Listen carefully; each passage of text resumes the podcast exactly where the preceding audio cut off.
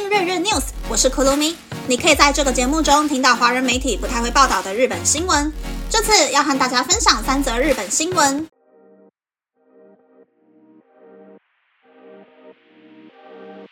第一则新闻是，距离开学才过了一个多月，日本的教师荒明显浮上台面。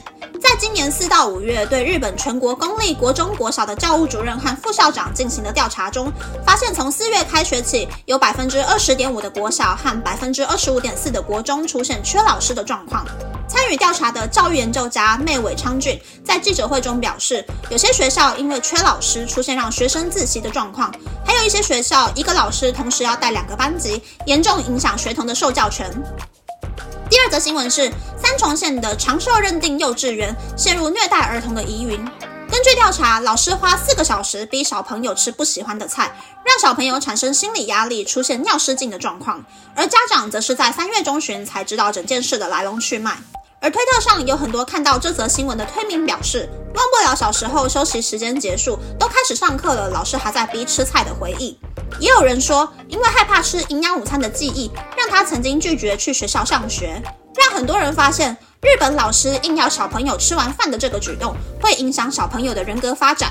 有人因为托儿所时期的不愉快回忆，到幼稚园、国小、国中时期都还是不太愿意吃营养午餐。或是有人对老师拿着汤匙把不喜欢的菜推到自己嘴巴的记忆产生不良反应，长大之后在外面吃饭，只要看到妈妈对小朋友出现一样的举动时，就会感到不舒服。日本老师之所以会逼小朋友吃完营养午餐的原因是，学校的营养午餐中心和各地政府的教育委员会会统计每个学校每个班级的厨余量。第一线的老师如果不想要受到上级的关爱，就要逼小朋友把饭都吃完。逼小朋友做不喜欢的事，会让小朋友觉得自己是不乖的孩子，产生自我否定的状况，连带对老师和家长出现不信任感。就有人因为被老师逼着要吃完香蕉，导致长大后讨厌香蕉的状况。虽然可以从把营养午餐吃光这件事情学习不浪费的美德，但吃太多或吃太饱，容易造成身体肥胖或是其他的心理问题。日本的大人必须要面对这样的课题。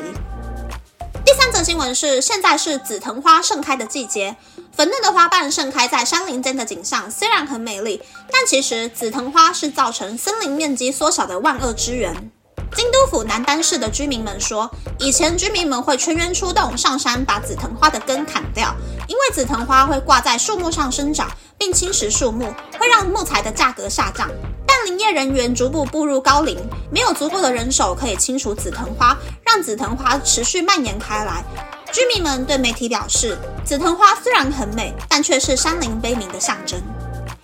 以上是这次和大家分享的三则新闻。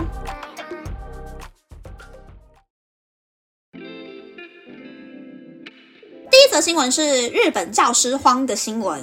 其实台湾的教师荒也是不容小觑呢。追根究底，就是因为钱少事多，恐龙家长更多，很多人都没有身为恐龙家长的病视感，让很多喜欢小朋友的人都不愿意当老师了。听说台湾的偏乡小学加上校长一共就五个老师，国语、数学、自然、社会、体育各一个老师教刚刚好。随着人口减少呢，教育权平等的这个目标却变得越来越难达成了呢。第二则新闻是营养午餐造成心理阴影的新闻。我小时候其实也是不喜欢吃饭的小朋友，在家里吃一顿饭就要花三小时。但开始去学校上学之后，为了要配合其他人的速度，学会了在三十分钟之内吃完饭的技能。是说呢，我家每一个人都有各自喜欢还有不喜欢吃的食物。爸爸妈妈也没有办法昧着良心逼着我吃我不喜欢的东西，所以我对于吃东西呢比较没有这一类的心理阴影。不过我妈很奇怪的事情是呢，当她迷上了某一种食物之后，会连续一个月都吃一模一样的东西，所以我就慢慢的不喜欢吃小黄瓜、巧克力派、沙琪玛，还有面疙瘩之类之类很多很多的食物。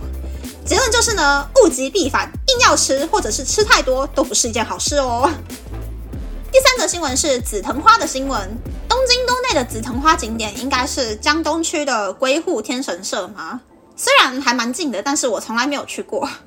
京都的话，应该就是鸟语水环境保全中心吧。平常是没有对外开放，但是黄金周紫藤花盛开的时候呢，就可以在京都车站坐接驳车过去。在长长的紫藤花隧道下面散步拍美照。不过今年的黄金周已经结束了啦，有兴趣的朋友，明年黄金周再去京都挑战看看吧。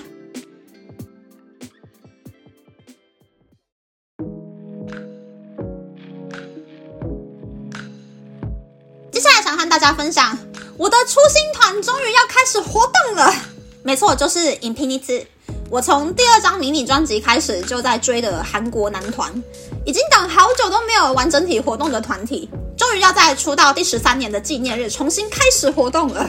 想当初来东京赚钱，第一个去的演唱会就是那年夏天。